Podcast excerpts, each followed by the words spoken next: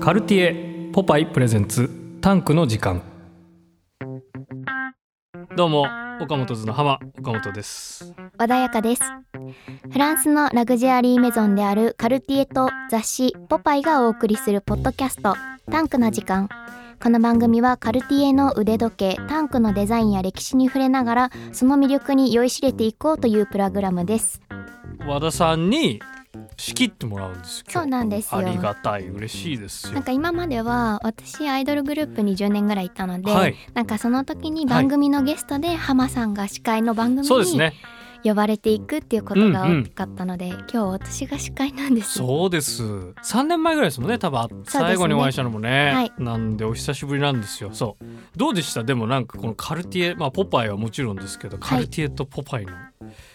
ね話が来たわけじゃないですちかょっと我々緊に張しますよねねなんかカルティエさんって聞いて、やっぱりなんか高級なイメージがもうすぐにいやありますよ頭の中をぐるぐるしてありますあよどんなお話ができるだろうっていう不安もちょっとありましたそうけどなんか結構デザインとか、えその歴史って触れるふ歴史に触れていくっていううんこのプログラムって書いてあったのを見て結構安心してて、そうですよね、うん、そうもう結構な楽しみですよ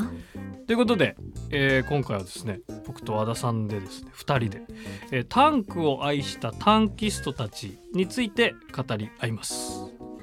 それでは、うんタンクの魅力に迫っていきましょうはい、まずはタンクについてですねうん、タンクはフランスのメゾンカルティエが1917年に発表した腕時計ですうん、 100年以上100年以上ですよそりゃすごいなあそりゃすごいですよなんか私は結構普段は美術界隈にいるので、うんてかアートを見ることが好きなんですはけいど、はい100年以上とかって結構もうもうざらにあるというかまあね絵画だなんだっていうのはやっぱり歴史はあるでしょうよね、だし古代からもう始まってるものだから、うん古いものに接する機会はあってもこう身近で使ってる日用品というのかな時計とかっていうものがうんうん100年以上前っていうのがすごいですね、ちょっ驚きとます理解できないですね素人からするとえ嬉しくないですかですもごくないですかこれが100年前からあるっていうのは、 100年前の人と感覚を同じくできるって嬉しいですよね確かにねそれは確かに言えて妙ですねそうかでこの100年以上前からこのほぼほぼ変わらずこのデザインってことですもんねそれもすごいですね、そうなんですよ、不思議なもんですようんね、そんなタンクはですねほうこれまでに多くの偉人たちから愛されはいはいタンクを愛用する人をタンキストと呼ぶそうでうす、ーんそれはさすがにタンキスマヨラーみたいなことですよね。まあそっかねうん そうで すねあそういうことでしょ。でも簡マ単ヨネーズと比べてほしくな いなじゃあじゃあほらやっぱりちょっと極端なもので比べないとタンクのその良さが伝わらないかなと思って。まあいいですはい今回はそんなタンクを愛したはいはいタンキストについて話していきますはいはいまずはタンクを愛したミュージシャンの話題からですはい。ニューヨークのパンクシーンで注目を集めクイーン・オブ・パンクと称されたタンキストって誰だと思いますかこれ突然来ますね。タンキストって呼ばれること自体さっき知ったのにこんな言われ ても。えー、もう全然ジョン・ジェットとかしか出てこないな。うわーパンクじゃないのか。 全然違うんですけどもやめてくださいですよ言うの。 パティ・スミスであすパティ・スミス。ごはい存知ですかはいはい。そっかパティ・スミス。アーティストだけでなく詩人や写真家としても活躍した彼女はうんパリのカルティエ現代美術館で個展を開いたこともあるそうですあら、これどっちかっていうと和田さん寄りでしたね。そうなんですよ、ね私は結構普段のその音楽的な表現だと詩とか、うんそのなんて言うんだろうな写真はやってないんですけどステージ表現とかは結構メインに私の関心どころなので、はなんか私のも音楽も一応バンドの体制でやってるんですあけね、ど、そうですよね。のバンドのバベーシストの剣さんって人が、は和田さんはパティ・スミスになれるって言うんですよ。お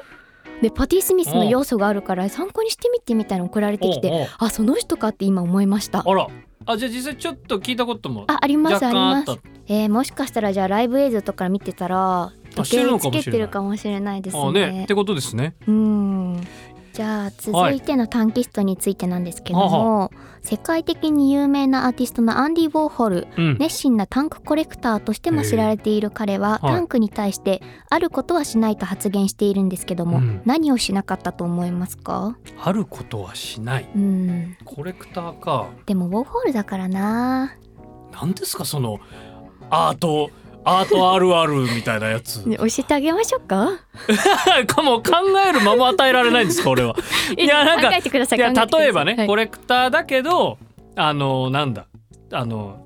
か飾る用とかで買わないとか絶対ちゃんとはめる、あうー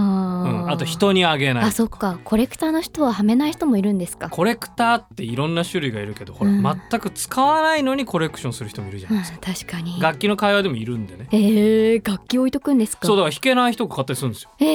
一ー、本何百万とかいう楽器をねうだかわらーそういうちょっとなんんっていう人もいれば、うんうんわかんないわアンディ・オーホルとかはコレクターだけど、うん絶対ちゃんともうして全部こう均等に身につけるみたいなのが例えばポリシーとかね、あーあるかもしれないですよね、実はうん、流図これはゼンマイのことなんですけども、うんうんこれをまかないということですうん、えなんでだからウォーホールは理由について時計を見るためではなくファッションとして身につけてるなぜなら短歌は身につけなければいけない時計だからだと発言してるらしいあでーまあすえだから時計合わせせてないってことですそよ、ねうですそうですだから生きてないってことですよ時計がでも当時スマホも何もないですよないですよめっちゃ不便じゃないです何かここはさいやタンクはもちろんかっこいいけどオーホールは何を言ってんだいいやでもそういう人なんですよそうなんだそうなんですよだから缶詰も書くんだ、なあそうです、うなんか当時アメリカってやっぱり、うんその消費社会になってったり資本主義どんどん発展していってはあはあ身近に安いものをたくさん作はらいれはいるはい大量消費とかやっぱ身近なテーマをこうやって作品にしちゃうっていうあたりは今までの美術の世界とは全然違うしなるほどねなんかそういう人だから私は作品にしないとかあーなるほどこの時計をとかって思っったんですけどあー違もったう、んだまあ、全然違いましたね。まあさすがの角度としかもう言いようがないですねうんへえ逆を言えばこのデザイン性がいかにいいかということでしょ、確かにフタンクのねァッションの一部ですもんね。になるってことですからねへうーえんアンディ・オーホールってはいなんか実在した人って感じがもはやしない僕はあんまりそのアートには疎いんでね、なんか架空の人みたいなうんイメージですけどねいまだにね。えー、そうか。うん私やっぱり作品とか画家の人生見ることがすごい多いんですよ。生い立ちとか。あそうです、はいはいはい。どういう芸術家の道歩んだとか、うんだから意外となんかすごい身近に感じるんですああけそうどか。でもやっぱ身近なこの時計についてどう思ったかを知ると、うんあああやっぱうんなんか全然角度の違う人だなってそうですね。改めて思いますね。短期ストはスポーツ界にもたくさんいます。おえー、あそうなんだ。はいへー3度の世界ヘビー級王者に輝いたうんモハンメド・アリもタンクを愛用した一人です。意外。 そんな彼がうんボクシングを始めたきっかけって何だと思いま すか関係ないじゃん。タンク。 タンクが買いたかったからじゃないあー稼いで俺はこれを絶対身につけるんだってどこかで見て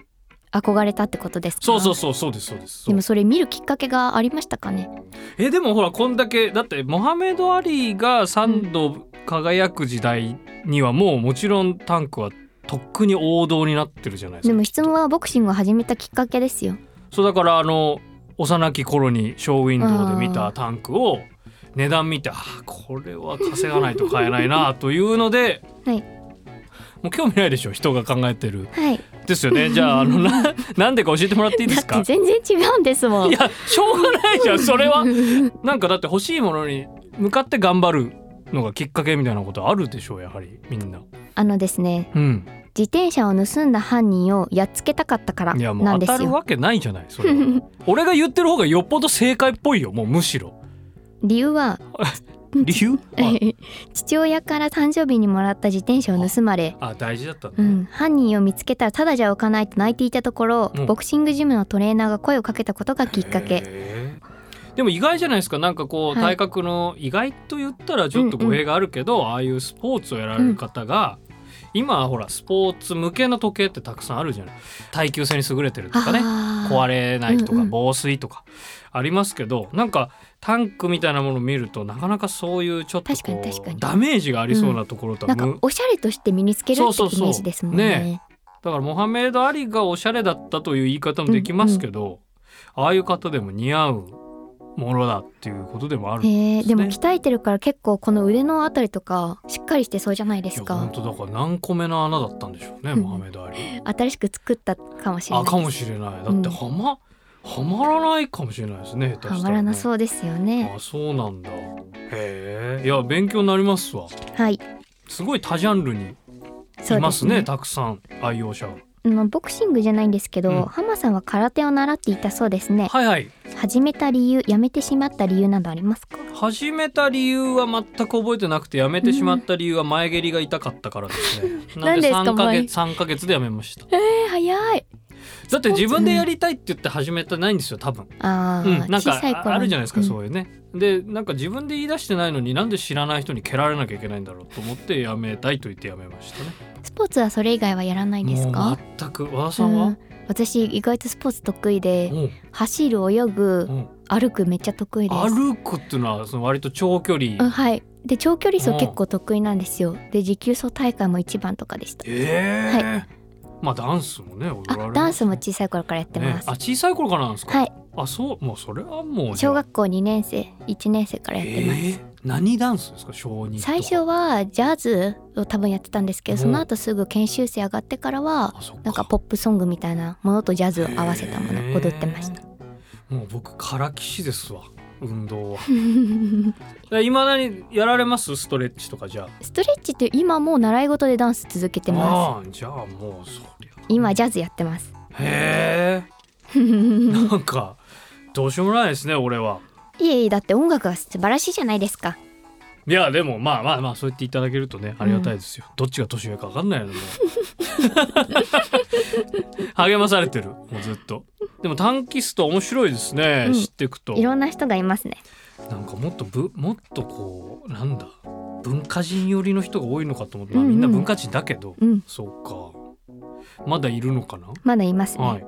最後にですねセレブリティの話題をですほうダイアナ妃やケネディ大統領の妻であったジャクリーンなど王室やファーストレディーからも愛されるタンクですあーがそういうイメージある2017年にそんなジャクリーンがつけていたタンクうを、んおよそ4200万円で落札したセレブリティって誰だと思いま すかねえー、そんなこと言われてもねこれはだからそのタンクがものすごいレアものでそのタンクがすごく欲しかった人なのえか、うん王室好きなのかどっちなのって話になってくるでしょうんそのどどっちかね難しくないですかこれそれはわかんないですねねしかもセレブリティなんだはいその買った方も、えー2017年はいビヨンセとかじゃなうお持ってそういねつけてたらかっこいいえな、ねえ違うんだはい実はこちら、うんキム・カーダシアンさんなんですカニエ・ウエストのおう奥さん奥さん、うんへえあそうえっていうかこういうコレクションの仕方もあるんですねね誰々がつけていたこれうん、実際ね真似るんじゃなくてね、うんそれがすごいですね、本当ですねそんなのないなうんうんでもそのさっき僕がビヨンセって言ったら似合いそうってはい和田さんも言ってたじゃなういでんすか、うんやっぱそういうちょっと華やかなうん人ははい似合いそうだと思ったからおっしゃったんですかあそうですうん華やかなやっぱイメージありますねそうですよね、あと誰でしょうねなんかどういう人がつけてたらどういう人がへえでもスンとつけてるのもかっこよくないですか スンとですかつけてそうっていう方がつけてるのもそれはそれでらしくていいけどあわかりますねわ、かるなんかこの前ツイッタ ーで挙手してくれてありがとうございます和田さんわかりますわかるその場面ありました最近、うんおうおうツツイイッッタターーで、あの作家の川上美恵子さんっていうは方い、あが、はいはい川上美恵子さんはいあのカルティエのこの時計をつけてる時のなんかまあとある出来事をツイッターに流してて、それは仕事帰りで公園で子供たちと遊んでる時の出来事って書いてあって、公園でカルティエをつけている姿がものすごく素敵だなと思っあーなるてほどねなんかその高級とかセレブリティのイメージだったけど、なんかそういう風に日常にって素敵ですよね。そういうあの良さがありますねうん、ここまでその短期ストの話を聞いてるとそうですね。ねなんか幅がすごくあるっていうかねうん、私だったら大切なものだけど、うん多分毎日つけると思います。あーもう傷とかもね、うんもう気にせずねそこはね、はいい、愛用したいです。やそういうなんかニュアンスがありますねやっぱりこうやって見ていくとね、大事に大事にしてもねそれはそれの良さもありますけどね、はいそうか結構いろいろ出てきましたねうん、短期スト日常どこで使いたいですか？僕は普段時計するので腕時計、うんあのどこでなんか本当に毎日はめるじゃないですけど、ふらっとはめたいですけどねいいですね。日常に、はい。でもなんかちょっとだけ格好つけたい時とかにやっぱなってくんじゃないですか、うーんそういうなんか人が集まるようなとことかね、うんこういうの分かってくれそうな人のとこでつけたいという気持ちもありますえし、ー、浜さんはそういう風に変えたりしますかあ好きなんでね何本も持ってるんで時計はやっぱり、へーあの変えますよシチュエーションうにだと眼鏡僕かけてるんであえんなそれ眼鏡土入りですかこれ土入りですはいあそうなんだなんで眼鏡とのね色の相性ってのあるんでねあそっかそうそうアクセサリーですもんねそうでまさしくそのオーホールじゃないですけど、だからそれもあると思うんでそういうシチュエーションうんにはいろいろ対応してくれるんじゃないかなと思います。そうですね、うん、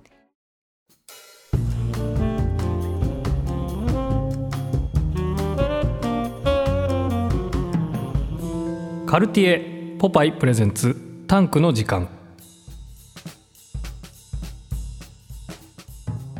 じゃあ足田さんタンキストの話してきましたけど、はいちょっと我々も実は手元にあるんでねあるん本物のタンクが、ですよね実はこれを見ながら話してたずっそとうそうそうこれモデル違いですね我々はきっとね、はい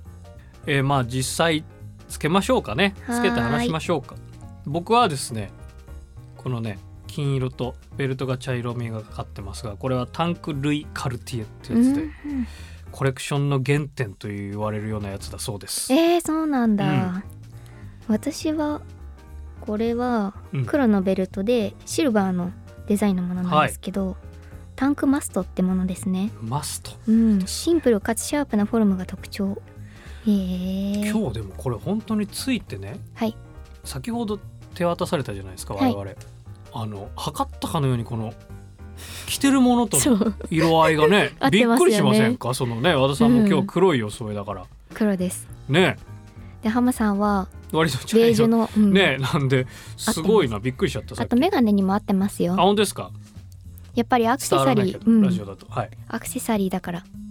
ねだからこういう風になんか合わせていけるといいなと思ってます、いいですねえここからは浜岡本の短キストーク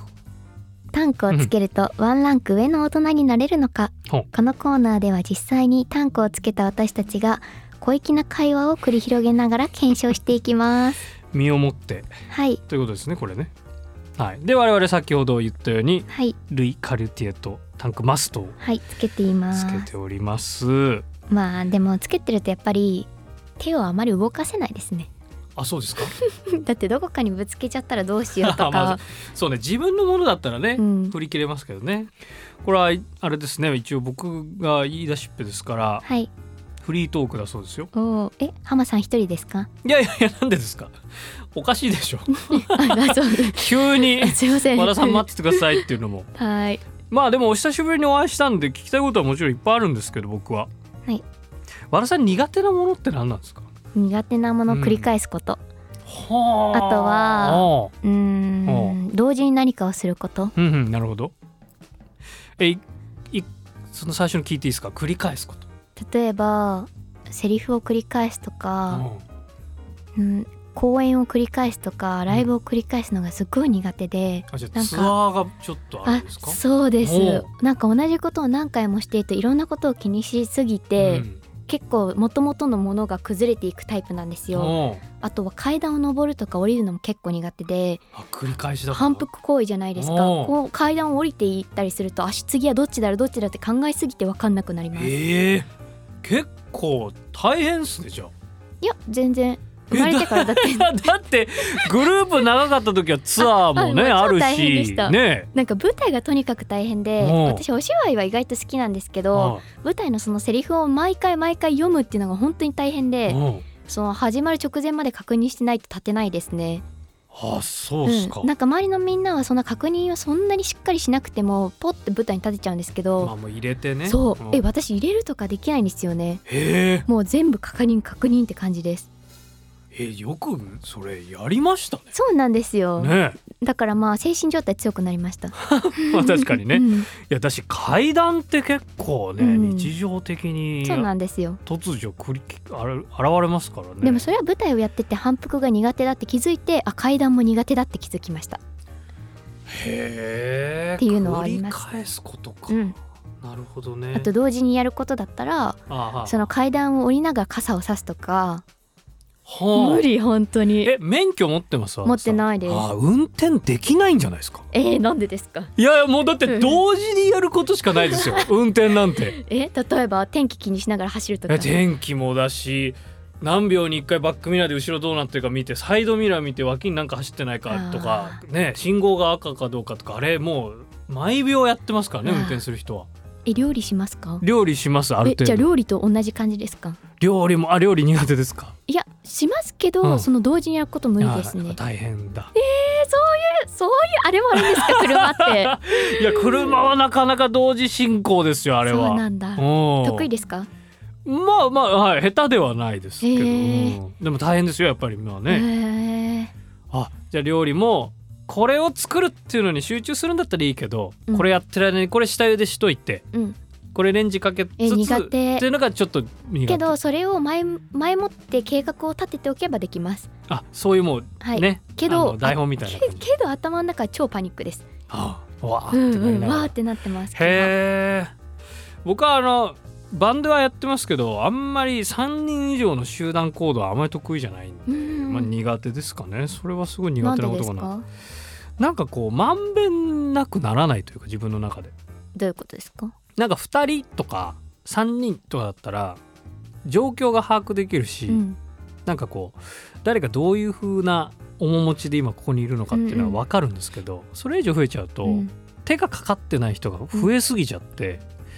苦手なんですよね。あーでも逆に言うと気にしたいという気持ちもあるんで、へえ和田さんはきっとそのグループ時まあ今もですけど後輩で年下とかね、はい多分いらっしゃって、まあ、お姉さん立ち位置だったでしょうから、なんかその目をかけたりねしてたことがあると思いますけど、それに近いことがね若干近いことって勝手に言っちょっとあれだけど、うんなんかやっぱあってうんいっぱいいるのって大変なんですよ見切れないから。へー何人まであ三三人だで3人ぐぐらいらいは限界かな飲みに行ったりとか、うんまあ今ご時世ありますけど和田さんしますないですあほとんどないお酒飲まれないですか飲まないですあ飲まないですか、はいそれ嫌いなんですかいや飲めないですねあへえと飲む機会がなさすぎてわけわかんないです 何それわけわかんないっていやそもそもお酒とは何かわからないああなるほどね、い、やまあなんでかっていうとその飲みに行くとなると何人がいいかみたいなのが、うんまあたまによく出るね例え話で出るんですけど僕はだからそれが3人ぐらいが限界っていう話でんでも行かれないんだったらちょっと想像ねがわねかんないけどグループとか集団行動のことだとわかる気もしますねう、んうんうんでも自分は意外とみ多かんなったがでしょだってうん多かった10人ぐらいだったんですけど、ね平均うんみんながわーわーずっとそれぞれやってるからそれ見てるのが結構楽しかったですああそうかふこう俯瞰っていうかね、うんちょっと見れるのえかでも浜さんはこの手をかけたいっていう感じですかそれぞれになるべくだから見見たいんですよそれは後輩とかじゃなくてもねうんでもその人数が多すぎるとやっぱ物理的に見られなくなるんで、うんうん苦手かなうーんで見るってもう単純にこうなんていうんだろう目を向けるっていうだけじゃなくてその人が何を思ってるのかとかまであ向けそるうんですですそうですああ暇してそうだなとか、うんういん、えそしたらそこ行くんですかやそれはなんかやっぱ気にはかけますよね、へえだからまあ本当に初めてお会いしたねとある音楽番組のああいう状況なんてでねグループで来てくれた時なんてまあまさしくほら、うんじゃあ MC 大変ですね大変ですよおあなんか喋ってないとかもういっぱいありますもんね気にはなりますけどね、でもそれをいしゃべ無理やり振って喋らすのもうなんうんうんとかいろいろ考えちゃうタイプなんでねそうですよねそれが苦手かなへ別ーに僕の話はよくてそう和田さいいんですよそれがね聞きたかったんです僕 はか苦手なな話なんか私からなんですけど、ええタンクをつけて出かけたい場所とかあったりしますかうーん出かけたい場所ねまあなんか僕身の回りでものすごく洋服が好きな人とかうん、まあ和田さんもそうだと思いますけどアートがねうん、好きとかね、そういう方もなあの知り合いにはいるんでやっぱそういう方と会いましょうみたいになった時はやはりつけていきたいかな良さが分かってくれそうで、うんうんうん別にそのつけてることがみんながみんな分かってくれとは思わないけど、うんまあせめてでもねせっかくじゃあタンクつけてんだったら、うんあって言われる方がまあいいでしょうと思うならそういう人がいるところかな、そういう人に会う時、うーうんん、いいですねですかねなかなかちょっと今日ボルダリングするんですよねとかそういう時はちょっと避けたいかななんか危なそうで、かなでも私は今、本を読んでるとかうん書カフェで例えばじゃあ本を読むとしてうんその時に外して机の上に置いて今何時かなって確認するために見たいです、なあ腕じゃなくてね、はいもうテーブルにね、うんなんかね腕時計をつけるようになるとね、はいあの携帯電話を見る時間が減るんですすごあくいいそでれすよ。わだかかるそうはいらすごいおすすめっていうかなんか時間を見るついでにいじっちゃうからそねう。そうそう時計あるとねやっぱ時計で済ませちゃえるんでね、うん時間はね。そうですねでもわかるなんか席について何か作業したり本読んだりするときは、はい確かに僕も腕から外しますう。んわかるな僕も楽器弾くときも外すし、時時計は好きだけどうん。そうなんだじゃあライブの時につけてないかもしれないですねパティ・スミスとあーでもはどうそれはね本当人によるから僕は普段指輪しないですけど仮に指輪してたとしても絶対全部外さないとできないタイプなんでへえ人によるんですよそうなんだもうつけっうんぱなしでできちゃう人もいるうし、んうんそれはだからパティ・スミスとかモハメド・アリとかどうだったのかまあモハメド・アリ試試合合中中にはつけないだろうけど まあなんかね人によるでしょうねその具合はねそそんな感じですかねシチュエーションに関してはね。そんな感じです、ということで、えーまあ和田さんにだいぶ助けてもらいましたけどいえ、えー今回は浜岡本の短期ストックどうでしょうねこの我々タンクをつけた状態で今会話しましたから、はい数十分前とはもう段違いワンランク上の大人ね、ふはい雰囲気ももうだいぶ変わってたと思います よ。ということで以上浜岡本の短期ストークでした。えーカルティエと雑誌「ポパイ」がお送りしてきました「タンク」の時間ですが、えー早いもんでエンディングのお時間でございます。はーい、まあ、数年ぶりにねうん会いまして、はいえー挨拶も早々、はいこの「タンク」の時間の収録でしたが、はいどうですか和田さん始まる前オフマイクで本当に、あのー共通点ないしちょっと不安ですと面と向かって僕に言いました が一個終えてみてどうです思ったよりはえ思ったよりとかじゃなくめっちゃ楽しかったですああよかった ですそうですかよかったよかったなんか息が合ってきましたねですよまだつな続いてきますからねこれね、はい次の回もありますからねはいあでもよかった和田さんにそう言だって言かってらもらえ結て構冷たくあしらっても大丈夫なんです ね結構私そうやって人に接するの得意なんですよあそうそうなんですね、そうなんですあ僕は全然大丈夫ですよだって別に和田さんは失礼な人ではないから、失礼でやってるわけじゃないでしょだって、ね、面白くてやってこいまつす気持ち悪いなと思ってやってるわいけじゃないでしやょそうじゃないですでしょ面白くてやってますそれが分かっそれそれが分かってるから大丈夫ですいえいえそうではないですけどなんかそのやりとりが楽しかったですあよかったです、はいまあね実際にタンクつけてもトークしましたけど次の回もタンクについてはいいろいろねこう理解を深めていこうということですね、次の回はどんなはい次の回は100年変わらないタンクのデザインをテーマにより深い魅力について浜さんと語り尽くしまいす、や確かに100年も変わんないんだからいろいろあるでしょうね、それはね、はいということでそろそろお別れでございますカルティエと雑誌ポパイがお送りしてきましたタンクの時間、えーここまでのお相手は浜岡本と穏やかでした